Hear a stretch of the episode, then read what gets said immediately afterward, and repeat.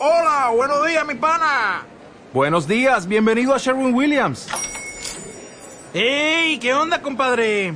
¿Qué onda? Ya tengo lista la pintura que ordenaste en el ProPlus app. Con más de 6.000 representantes en nuestras tiendas listos para atenderte en tu idioma y beneficios para contratistas que encontrarás en aliadopro.com. En Sherwin Williams somos el aliado del PRO.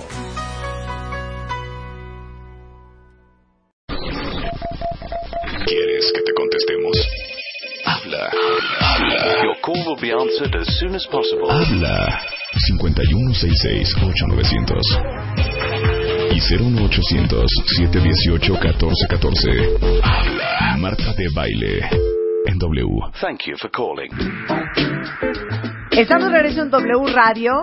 Es, ¿Cómo le pusimos la, eh, la tía Yoya? La tía Yoya está con nosotros, la doctora Gloria Arellano, que es abogada y aparte ella es doctora, o sea, tiene un doctorado en seguridad social, es especialista en IMSS, en Infonavit, en Afores y en Derecho Laboral. Y hoy vamos a hablar específico, específico para todos los que son empresarios de este programa, pequeñas y medianas empresas igual, me da. ¿Cuáles son los problemas técnicos más comunes en la empresa y cómo hay que resolverlos? Bienvenida, tía Yoya. Ay, Ay, la Marta, tía Yoya, de veras, una es un tía tan bonita. placer estar contigo, con todo tu auditorio, con todos los Te cuentavientes. queremos, Yoyis, te queremos. Y yo a todos ustedes, este, un saludo pues, a todos los que han ido a la consulta. Es un gusto haber recibido a todos. Bueno, en todo lo que es IMSS, Infonavit, Afores, este, Derecho Laboral, eh, la doctora Yoya, o sea, Gloria Arellano, es nuestro gurú. Entonces, la razón por la cual era importantísimo hablar de este tema es porque, dos puntos, Sí, porque actualmente los patrones están enfrentando diversos problemas no en tú, materia no laboral. tú. O sea, todos a las siete y media de la noche en la oficina esperando a que la doctora Arellano llegara para pues darnos una cátedra en cómo se va a hacer ahora el asunto del outsourcing y todo este infierno. es, así es, y anteriormente a la reforma pues no tenían estos problemas. Entonces, eh, la idea es encontrar la solución jurídica de las situaciones que se están presentando y bueno, pues eh, uno de los temas que está haciendo más ruido y, y más problemas es el- lo- los distintos contratos, ¿no? Entonces tenemos, por ejemplo, el contrato a prueba, el, te- el contrato de capacitación inicial y el contrato a temporada. Entonces, esos de pronto y una serie de temas que vamos a platicar el día de hoy que son relevantes para los patrones. Pero fíjate, fíjate qué interesante. Al escucharlo, también los trabajadores van a conocer los nuevos derechos y la forma como se deben aplicar, porque de otra manera corren el riesgo de, de estar pensando, por ejemplo, para no irnos más lejos, en el tema de la licencia de paternidad o las incapacidades pre y postnatales, sí creo que es muy importante que escuchen también para que puedan hacer valer Y, estos y derechos. sabes por qué también, les voy a decir una cosa, todos los que tenemos empresas, eh, hemos notado como un gran temor, hay mucha incertidumbre, hay una gran falta de información y los trabajadores se ponen muy nerviosos porque no entienden por qué los están cambiando de contrato, por qué los están volviendo a dar de alta, por qué los dieron de baja en no sé dónde y ahora de alta en no sé qué, por qué a lo mejor disminuyeron su sueldo base pero incrementaron el sueldo de otra manera. Todo eso, la verdad, Gloria, causa mucha incertidumbre y mucho nervio dentro de una empresa. Entonces, para que todos ustedes también que trabajan para empresas entiendan por qué se están haciendo estos cambios internamente. Primero, ¿cómo contratar a los trabajadores que son por temporada sin generar exorbitantes obligaciones laborales para la empresa? Sí, este es un- uno de los temas más importantes. Fíjate que eh, lo- el trabajo de temporada fue el que quedó me- más mal redactado. Entonces, y, y la verdad la idea era muy buena, porque la idea era la posibilidad de que, por ejemplo, un centro comercial que en diciembre tiene cargas de trabajo importantísimas, tuviera la posibilidad de que contratar a trabajadores por temporada. O si te, o te- de pronto tienes un contrato maravilloso y dices, pues ahora necesito el doble de mi plantilla, pero solo para este periodo, pues los contratas por temporada. Bueno, lo que les tengo que decir a los patrones es que, por favor, bajo ningún concepto y por ninguna circunstancia, contraten por temporada. Porque los efectos jurídicos no es la terminación del contrato, es la suspensión del contrato. Y la propia ley dice la suspensión hasta la próxima temporada. ¿Qué quiere decir? Que si tú los contratas en diciembre por tu temporada navideña y se termina el contrato, no se acaba. Tienes que contar con ellos, está suspendida la relación laboral, es decir, se Hasta suspende. nuevo aviso. Pues hasta la nueva temporada, que es el próximo diciembre. Ok, pero si pon tú, este va a ser el último diciembre que haces ese super show y ya no, ya no necesitas volver a contratar en el siguiente diciembre a gente temporal, ¿qué haces? Pues entonces ahí vas a tener que indemnizar al trabajador por dar por terminada la relación laboral. Y porque de otra manera, fíjate el efecto tan delicado, ¿eh? De otra manera, hay jurisprudencia firme que señala que si tú das de baja al IMSS un trabajador sin que tenga su renuncia voluntaria, automáticamente será considerado como despido injustificado. Eso dice la jurisprudencia en materia de seguro social. Entonces, seguro tus abogados este, laboralistas te dicen, "Ay, espérate, de ninguna manera des de baja al trabajador porque puede demandar y si demanda yo no me voy a hacer cargo de este juicio. Bueno, entonces el efecto legal es que tienes que dar por terminada la relación, pero ya no del periodo de la temporada, sino con todas las prestaciones que le correspondan. Wow. Entonces, ¿cuál es la recomendación? Porque aquí lo importante son la, la forma como solucionar. solución. Así es. Por favor, todos los cuentavientes que sean patrones, personas físicas o morales, no contratar por temporada. Contrata por tiempo determinado, por obra determinada, que sigue existiendo perfectamente en la ley, pero no con el concepto de temporada, porque te amarras a esta situación jurídica Es que nada más un, delicadísima. un juego de, eh, de palabras. Sí, así es. Es un juego más que de palabras. Me encantas, porque sin, sin ser abogada, entiendas perfecto este- estos conceptos que son muy técnicos. Así es, o sea, jurídicamente se significa esto. Decir temporada ya te llevó el diablo. Así es. Si dices por horas, si No, por dices horas no, nada más por, ah, por horas ahí viene, Así. por evento ya es o otra por, cosa. O por tiempo determinado y por obra determinada. Y lo que acabas de decir legalmente se llama hacer los cambios de forma. El fondo lo sigues trabajando igual, Claro. pero la forma, en este caso jurídico, hace la diferencia. ¿Ya ven? Sí. O sea, en otras palabras, le hacen al cuento. Porque acaba diciendo lo mismo, nada más que lo manejas de diferente manera. Así es. Ok. Así es. Ahora, el pago de salarios por hora, sin que te metas en camisa de once varas. Ese está terrible, por eso te decía el mm, salario por hora, no. Porque fíjate, quedó regulada este artículo por hora muy delicado. Es decir, tiene que haber convenio entre patrón y trabajador, lo cual está muy bien. No puede exceder de los máximos legales, también está muy bien. Debe ser remunerador, perfecto. Tiene que ser eh, Los máximos cumpliendo. legales que son ocho horas. Así es Ajá. y cumpliendo, por supuesto, eh, todo lo que se refiere a seguridad social. El gran tema aquí es que el salario por hora no le puedes pagar menos de la jornada diaria. ¿Qué te O quiero sea, decir? No puedo contratar a alguien por tres horas. Si puedes, Ajá. pero le tienes que pagar las ocho. las ocho. Así es, así es, así, así quedó, no hay vuelta de hoja. Es, entonces, la, la recomendación aquí es, por favor, ni por equivocación vayas a contratar por salario por hora. ¿Qué tienes que hacer? Lo que decías hace rato, por jornada reducida, por semana reducida, pero nunca por hora, porque si el trabajador gana, fíjate qué delicado, 200 pesos al día, y tú lo contratas por una hora, le tienes que pagar 200 pesos la hora. Es decir, que todos vamos a querer trabajar por hora. Claro. ¿No? Entonces, claro. Entonces, a ver, espérame un segundo. Sí, sí, claro. Ahora, pensemos en una cosa. Por ejemplo, esos trabajos de medio tiempo.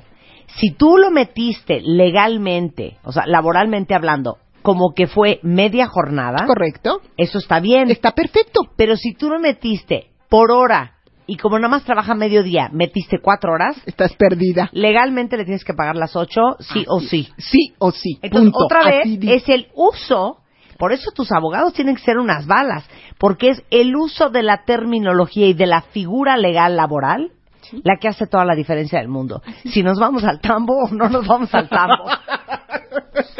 Sí, así es, efectivamente. Es la forma la que hace la diferencia. Entonces, si vas a contratar a alguien de medio tiempo, tienes las siguientes opciones. Contratar por medias jornadas, Sí, por, por ¿O? exacto. O nada más es jornada reducida, pero en este temor es, en este tenor es jornada reducida o semana reducida, ¿no? Pero nunca por hora, salvo que te quieras meter en un lío terrible de pagarle y, y en realidad, fíjate qué triste, ¿eh?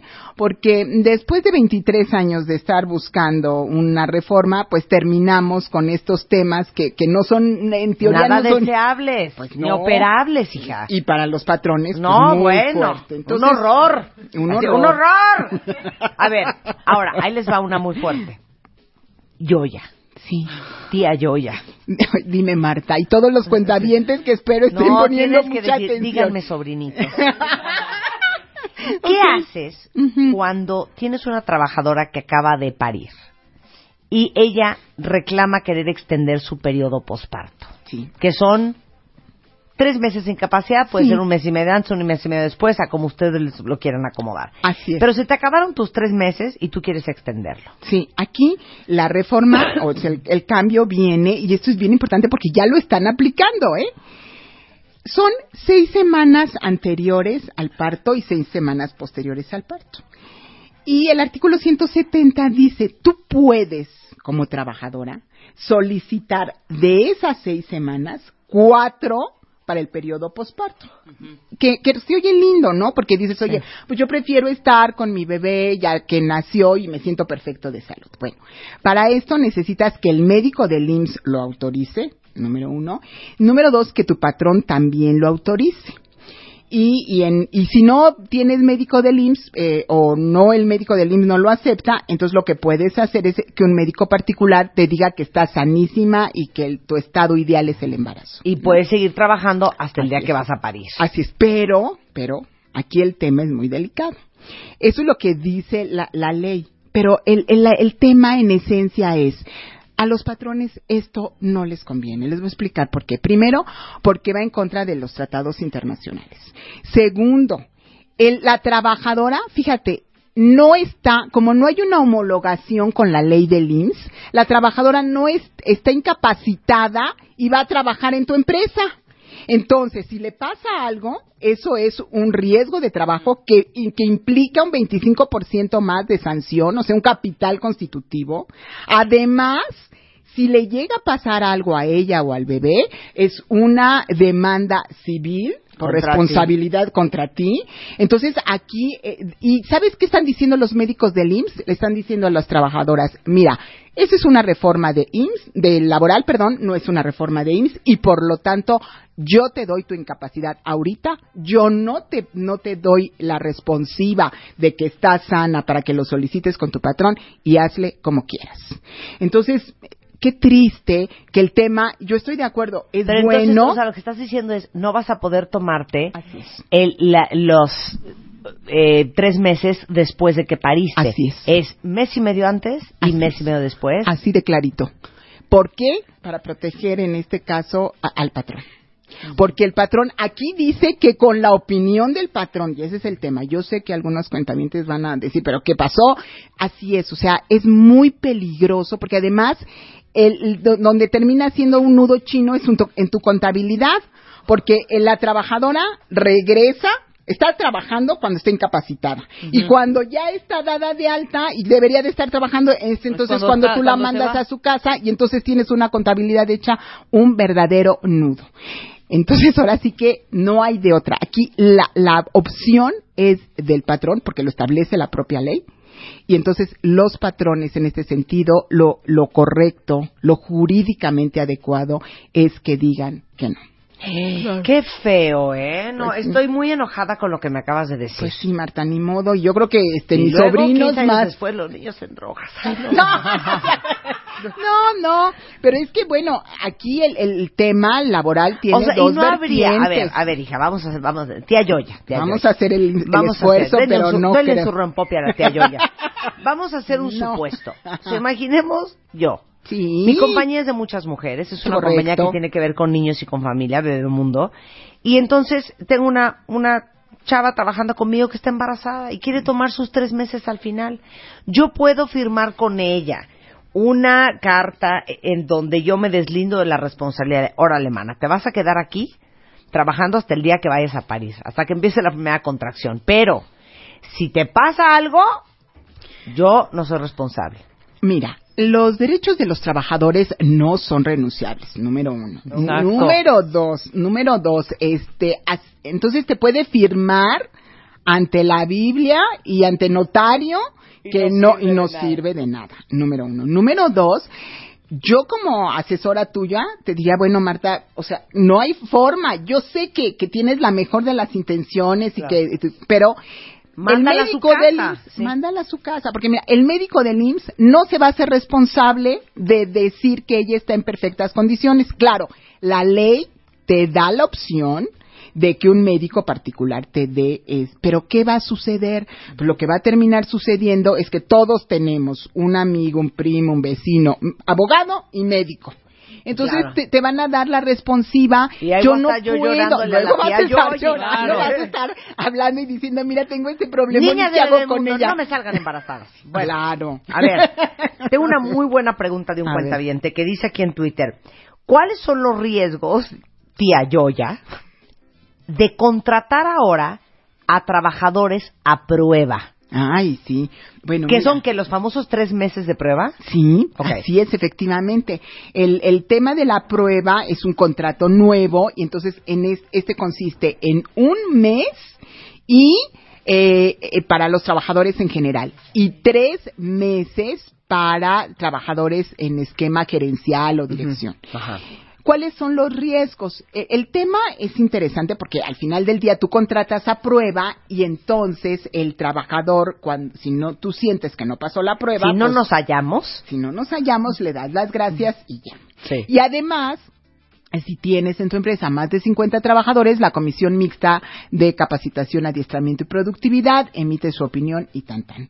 Esto, así como es- se escucha, está bonito. El problema es que si el trabajador va y te demanda ante la, ante la Junta de Conciliación y Arbitraje, tú necesitas contar con todas las pruebas documentales de que no pasó la prueba. Tú no puedes llegar a la Junta de Conciliación Me y decirle, fatal, me me cayó, cayó fatal, fatal, claro. este, tiene una mala actitud, eh, no, este, no, No nos, nos hallamos, pues no no nos nos hallamos, sí. ese no es un- una prueba jurídica. Entonces, tienes que demostrar cómo, con los exámenes firmados por el trabajador, con su huella digital, la opinión de la Comisión Mixta de Capacitación y Adiestramiento y Ay, no, Productividad por escrito. No, bueno, una pesadilla. Una O pesadilla. sea, no, hagas contratos a con prueba. mire, mire el mail que me le envió un cliente con faltas de ortografía. Así no, es, eso no. es suficiente. No, imagínate. La recomendación es no utilices el contrato a prueba. Sigue trabajando como lo venías haciendo de toda la vida, que estaban a prueba, él lo sabía, tú lo sabías, y había de alguna manera un efecto psicológico en ese tenor. Y no te metas en el tema de prueba, porque si él presenta su contrato de, a prueba ante la Junta de Conciliación, Marta, Ya te pegó. Rebeca y Diana tienen que demostrar que no pasó la prueba. Claro. Quiero ver. Sí, a ver. a ver, entonces, otra vez es un juego de palabras. Claro. No es que no los van a contratar y los van a tener a prueba. No, sí. Pero legalmente no van a poner contrato de prueba. Así es. Exactamente. Así es, efectivamente. Híjole, pero ¿sabes qué? Perdón, te Yoya. Esto pareciera que el gobierno está haciendo estas leyes nada más para enredarnos más y hacernos la vida más complicada y más peligroso emprender en este país. Sí, al final del Porque día. como empresario, perdón, pero los que somos pequeños empresarios, tú no sabes lo que es. Ustedes, bueno, los que comparten ese viacrucis conmigo, lo que es estarle dando vuelta al eh, outsourcing y ahora los abogados laboralistas y ahora vamos a cambiar de contrato. O sea, es una monserga. Así es. Que no te lo hacen más que más complicado, Ay. no le da Ay, no, de flexibilidad a las relaciones laborales y no le da la posibilidad de crecimiento a las empresas. Porque hoy en día ya contratar a Claro. alguien, ya, ya No, ya sientes te que, ya miedo. te estás- que te estás casando. Así es, así es. No, ya así sientes es. que te está demandando. O sea, Sí, desde que- claro. Sí, sí, así es. Ok, Y- entendido y anotado. anotado. Ok, va otra pregunta. Tía Yoya, ¿cuáles son las obligaciones sobre instalaciones para discapacitados? Importantísima pregunta. Sí, qué barbaridad. Esto es una locura. Todos los, todos si los usted patrones. no da la silla de ruedas, No. ustedes lo van a demandar. Pero es un tema bastante frágil, ¿eh? Es delicadísimo. Exacto. A ver. Porque eh, la ley señala que todas las empresas o patrones, personas físicas que tengan más de 50 trabajadores, necesitan tener em, las condiciones adecuadas y las instalaciones para trabajadores discapacitados. No, pues entonces a mí ya me llevó el diablo. No, no, Si pero- yo traigo más de 50 empleados y en, en Bebemundo pura escalera, pura escalera. Por eso, pero fíjate qué delicado es esto. No existe un lineamiento jurídico que te diga qué significa lo que acabo de decir. Claro. O sea, Porque no, hay, porque no hay la cultura. Una rampa, No, Exacto. exacto, no, nada, con nada, nada, de nada. esto. Así es, o sea, no, no señala la ley en este, bueno, te tengo una buena noticia. O sea, no Esta obligación- a ¿o dos de seguridad bien tronados que te cargan hasta una silla de ruedas con todo y el de la Bueno, discapacidad. pues, tú puedes decir que ya con eso cumpliste. No, esta, esta obligación, la ventaja, para que no se asusten todos los, los cuentavientes que son patrones, es que son tres, tres, en- hasta dentro de tres años, tienes tres años para cumplir con estas disposiciones. Pero no sabemos si estamos hablando de discapacitados visuales, auditivos, Ajá. eh, este, Motrices. motrices. No, no, no. Bueno, es más, no sabemos si quieres contratar trabajadores discapacitados. Sí, Tú aparte. misma no lo sabes hoy. Claro. Entonces, No, perdón, hija. Rebeca es discapacidad.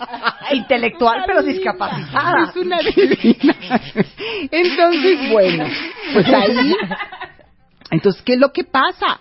No sabemos, así lo que dice Rebeca es totalmente cierto, no hay cultura, ni hay un ordenamiento, ni para el sector público, ni para el sector privado, que te diga qué tienes Entonces, ¿qué haces? contar. Pues es, ahorita, pues yo, yo por lo Como menos si viniera un inspector, que Dios permita que no a tu empresa, lo que tienes que decir, pues es que estos señores vigilantes Cargan cargan, a las personas. cargan a las- pues no hay nada.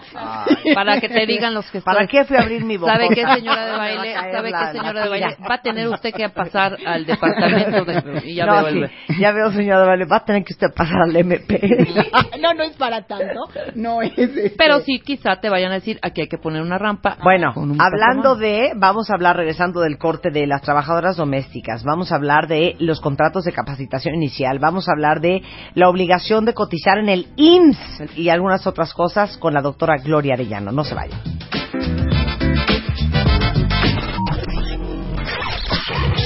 Solo por W Radio. Solo, solo W. Por de baile en W. En W. W. W. W. Marta de baile en W. Todos los días de 10 de la mañana a 1 de la tarde. Solo por, solo por, solo por, solo por W. Radio. Dodge presenta. Oh no, Johnny, se llevaron el nata. Eso nunca. Vamos tras ellos, Scarlett. Conozco un ataque. Cuidado.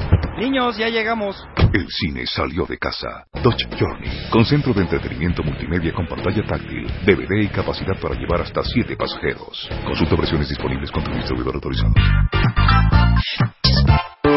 Déjenme decirles que pueden seguir viendo la belleza de camioneta que le regalamos a nuestra pareja ¡Qué ganadora del bárbaro! Cásate, la Journey 2013 para siete pasajeros con levantadores para niños, los child boosters, con un centro multimedia de 8.4 pulgadas la pantalla, sistema de seguridad tiene siete bolsas de aire. Bueno, saben, si lo vieron en el video que, que hicimos con la Journey, tienen atrás hasta para guardar hielos. Tienen también en el asiento del coconductor, levantas el asiento y ahí pones tu bolsa para que no te rompan el vidrio y te la roben. Tienen muchas alegrías la Journey, la nueva Journey 2013 la pueden ver en www.dodge.com.mx para conocer todas las maravillas que trae esta nueva camioneta. Dodge presentó Escribe, redacta, opina, discute, concuerda, vota, vota, vota. ¿Quieres el mail? De baile.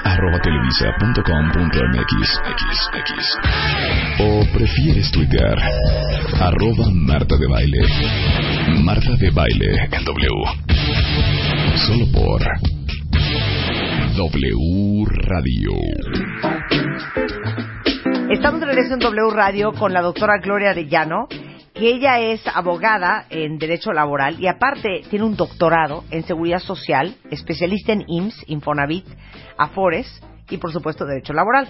Y estamos hablando de los problemas técnicos más comunes en la empresa y cómo resolverlos ahora que tenemos esta reforma laboral, mejor conocida como la reforma del infierno. para los patrones. Entonces, no, de veras, yo no puedo re- una reunión más con un outsourcing, ya no puedo, ya no puedo. Dice aquí un cuentaviente, ¿hay obligación, Gloria, de cotizar al IMSS por las incapacidades por maternidad? Sí, en este sentido. Pero explica qué es esto. ¿no? Sí, sí, ni- claro, claro. Aquí el tema es que en ese periodo que, que pueden las trabajadoras solicitar para pasar al, al periodo postpartum, ese periodo de, de- de que el trabajador ya no esté incapacitado, tienen forzosamente que cotizar en materia de seguro social porque esas trabajadoras están ya en activo. El periodo de incapacidad, por supuesto, nada más se cotiza enfermedades, y eh, perdón, retiro e Infonavit y el resto sí es necesario, como, como ya están laborando, pues que coticen al IMSS. Ok, quedó contestada la pregunta. Esta es buenísima.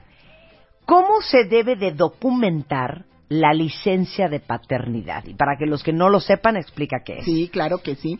La licencia de paternidad es un tema que está haciendo mucho ruido y que es muy interesante. Está en el artículo 132 y, y señala que es otorgar permiso de paternidad de cinco días laborales con goce de sueldo a hombres trabajadores por el nacimiento de sus hijos o por la adopción. O sea que pueden faltar cinco días, Marta, cuando nace su bebé.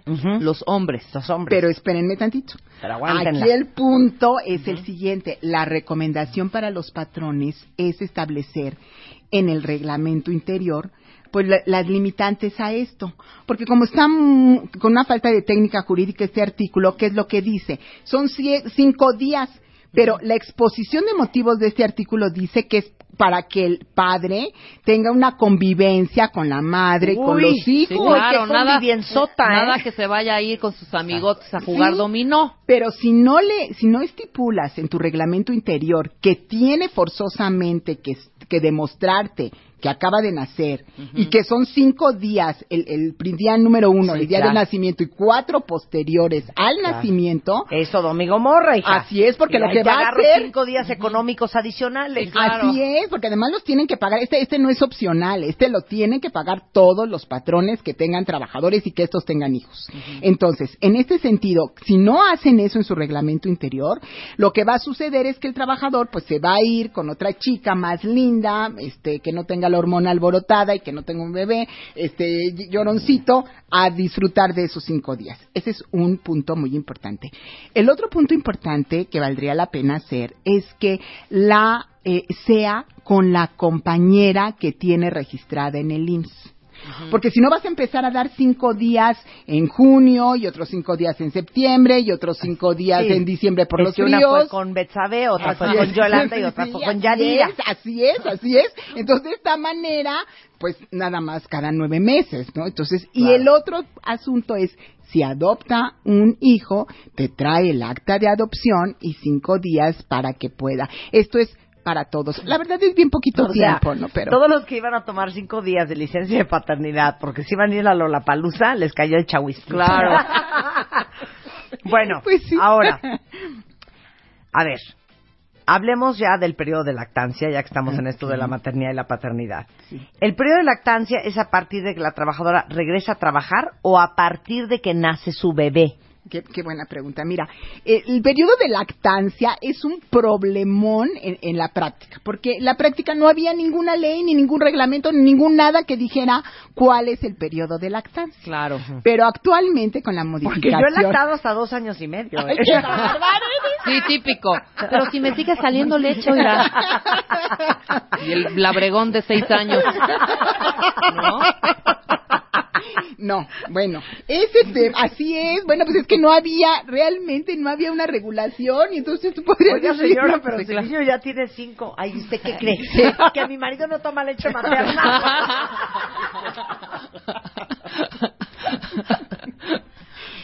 No, Qué no es, no es ese caso. Pero bueno, regresando a la parte legal, ¿no?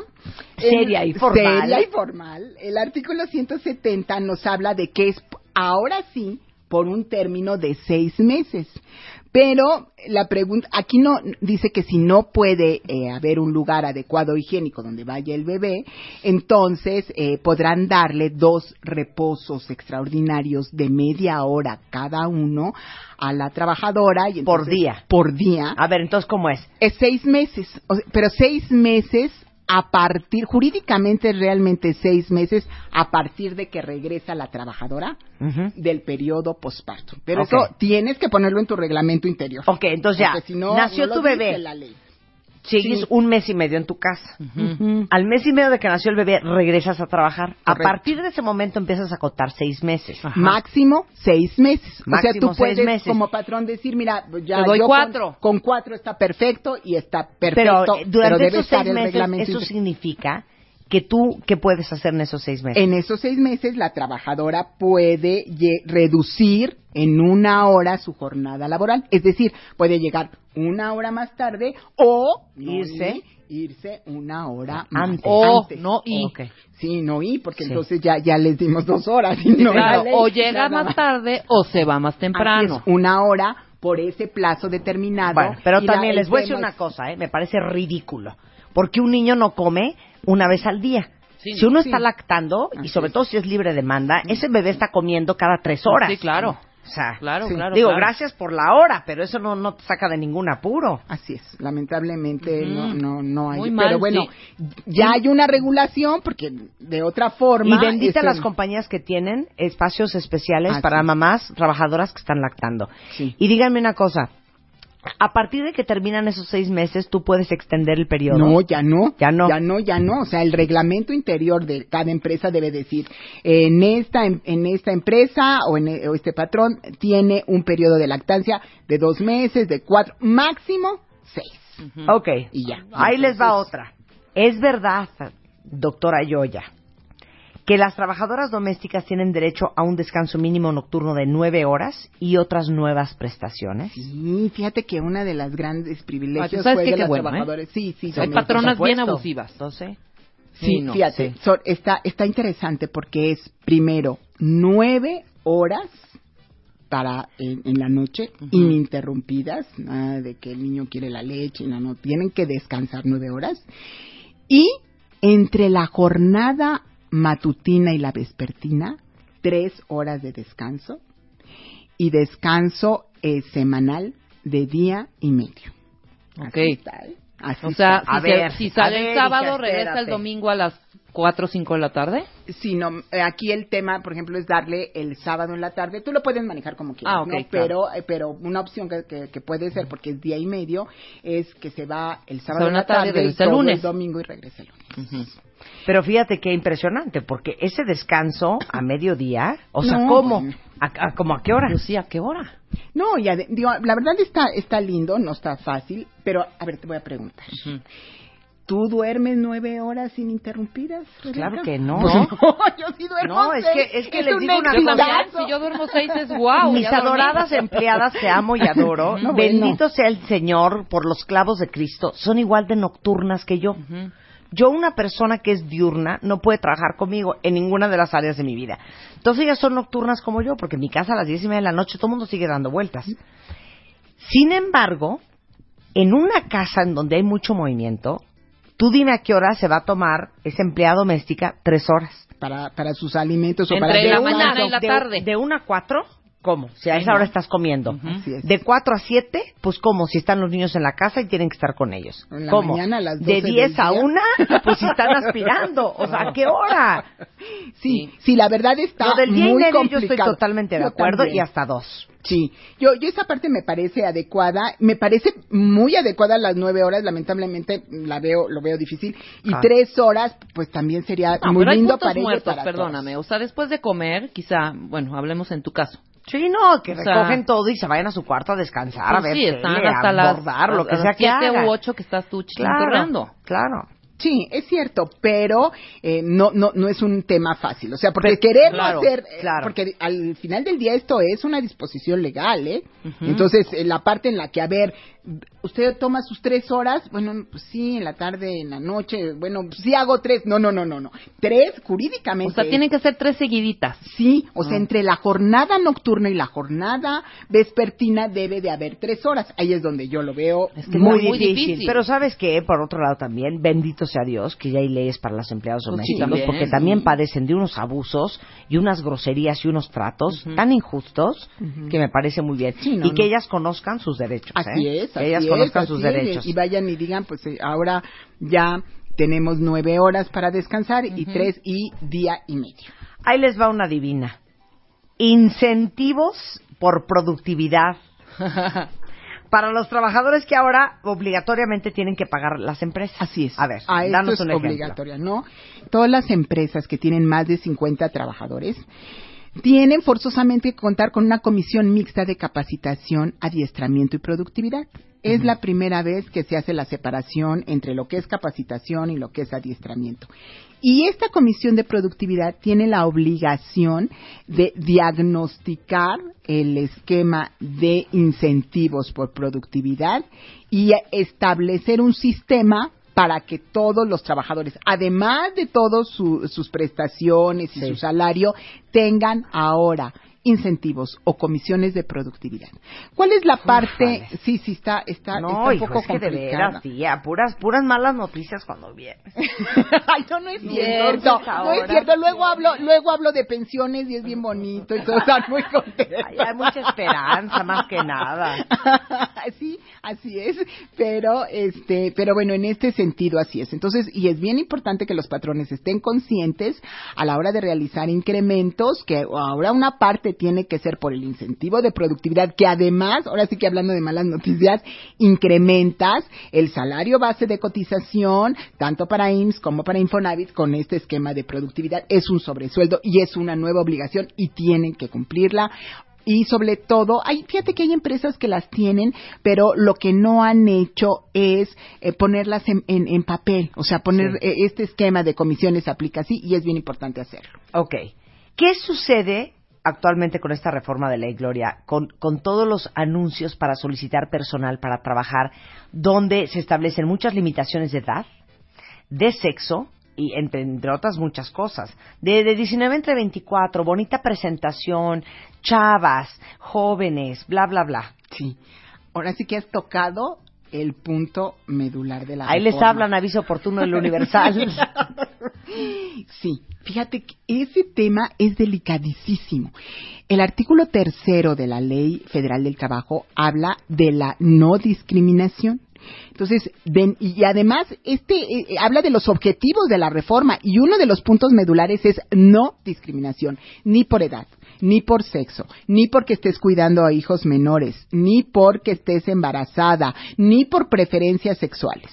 O sea, es todo un tema. Ahora, ¿Qué es lo que va a pasar? Pues que van a tener mucho cuidado con esto porque la demanda no solamente es eh, ante la Junta de Conciliación y Arbitraje. Puede haber una demanda directamente ante la CONAPRED y la CONAPRED es la Comisión Nacional para Prevenir la Discriminación. Pero a ver, entonces, por decirte, Rebeca tiene una compañía productora. sí. Entonces ella pone en el Universal, en aviso oportuno, se busca secretaria, mujer, entre 10 y 24. Ok. Si la CONAPRED ve eso, No tanto eso.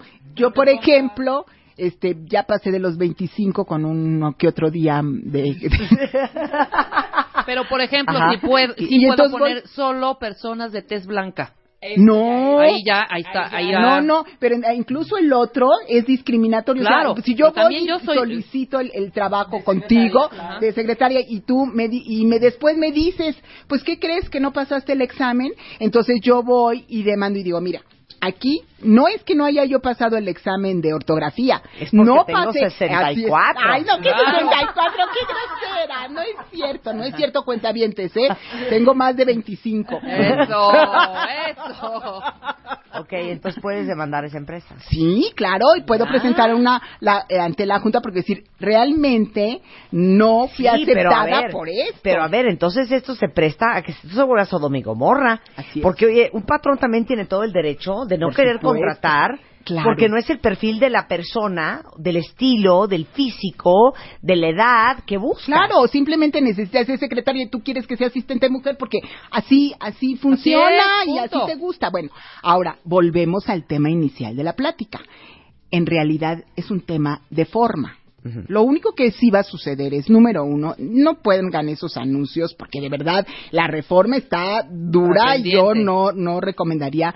Pero evidentemente que tú vas a contratar a quien necesites contratar. Claro. Y entonces ahí no hay ninguna limitación. Lo único que no me dices, por favor, es que pues no, ya no tienes 23 años y yo andaba buscando una chica de 23 años. Por supuesto que no. Nada más dices, bueno, aquí estábamos eh, buscando eh, que tuviera conocimientos o dominio del inglés, del francés, del italiano y del ruso, y pues a ti te falta el ruso, y lo sentimos muchísimo, y, y ya, ¿no? Sí, exacto. Y ya con eso, pero hay que tener cuidado, porque esto no si no lo decirme. sabes, no, yo aquí la una pregunta está chiquita, clarita. no esta santa lagartona. Aquí, aquí la pregunta es clarita. ¿Cuántos chinos hay en China? Pues como 83 millones. Quiero nombres, quiero nombres. Sí, entonces, bueno, al final del día, este, este es el tema, porque si te presentan una denuncia en la CONAPRES, el tema aquí es, te van a capacitar para que no seas empresa discriminatoria. Van a poner pósters de que eres empresa discriminatoria. En los medios de comunicación, si no te arreglas con la trabajadora o con el trabajador, en los medios de comunicación de que eres discriminatoria, ¿cómo resolver esto? Lo único que tienen que hacer los patrones es no aceptar y tienen la facultad de que la CONAPRED sea árbitro Claro, y ya con claro. eso y que se vayan a la Junta de Conciliación y Arbitraje y ya. Exacto. Pero este tema es tan delicado que el Código Penal Federal ya hay, eh, que se modificó el 14 de junio del 2012, ya hay un tema de delitos contra la dignidad de las personas en caso de que eh, niegues o restrinjas derechos laborales por razón de género o de embarazo. Eso está muy bien. A ver, Muy, tengo muy una bien. nueva, tengo una nueva. A ver. ¿Conviene utilizar contratos de capacitación inicial? No. A ver, para empezar, ¿qué es un contrato Sí. de capacitación? Ese sí no te lo conozco. Sí, el, el contrato es, es nuevo, el contrato de capacitación inicial es de tres meses para cualquier tipo de trabajo. La idea es que adquiera los conocimientos y las habilidades la, la persona a la que vas a contratar y de seis meses para puestos de dirección. El artículo establece de manera expresa que en el momento en el que eh, pase este plazo y el trabajador no pase la capacitación, pues le- así se lo señalas y se acabó. Y, y si además tienes más de 50 trabajadores, la Comisión Mixta de Capacitación y Adiestramiento da su opinión y sin problema ninguno. Sin embargo, Ajá. la pregunta que es muy clara de parte tuya, que es, ¿conviene realizarlos? La respuesta es no. Es no Porque si viene claro. una demanda laboral, vas a tener que demostrar que no pasó la capacitación y entonces, si es A ver así, cómo. a ver cómo, y entonces tienes que hacerle exámenes, estos exámenes tienen que ir manuscritos, tienen que ir con la huella digital, firmados por el trabajador, y la opinión de la comisión mixta total y absolutamente por escrito, dando los lineamientos por los cuales no pasó la capacitación.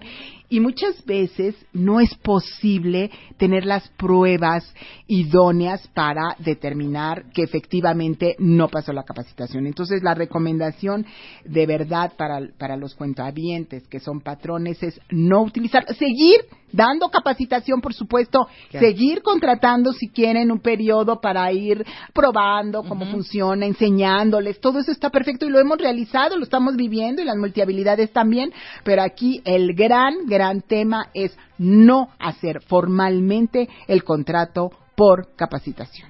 Sí, sí, exacto. ¿Quedó claro? Sí, Bueno, totalmente. la doctora Gloria Arellano tiene un despacho que es Sánchez Arellano y Abogados, que son especialistas en materia laboral, seguro social, IMSS, Infonavit y Afores. Así es. Y tenemos este cursos y uno de ellos es precisamente todos estos temas relacionados con la reforma laboral. Ah, pues para Y todos si los me hacen pymes. favor, sí, por, eh, los pymes es, es importante. Claro. Em, el correo es nortiz arroba sánchez arellano capacitación punto com. Un aplauso para Arellano. No, de veras. Entonces, en el curso que van a aprender. van a aprender todo lo relacionado con la reforma, la implementación y cómo, eh, pues, aplicarla de la manera más exitosa posible para patrones y para trabajadores. Muy bien, tía Yoya. No se hable más. No Gloria, hable como más. siempre es un placer tenerte en el programa. El Te agradezco mío. muchísimo. Vámonos. Pues nos vamos con la nueva alegría de Bruno Mars. Estamos de regreso el lunes en punto de las 10 de la mañana. La repetición hoy en punto de las 11. Pásenla bien. Tengan un lindo fin de semana. Adiós. Give me your, give me your, give me your attention, baby. I gotta tell you a little something about yourself. You're wonderful, flawless, ooh, you a sexy lady. But you walk around here like you wanna be someone else. Ooh, wow. I know that you don't know it, but you're so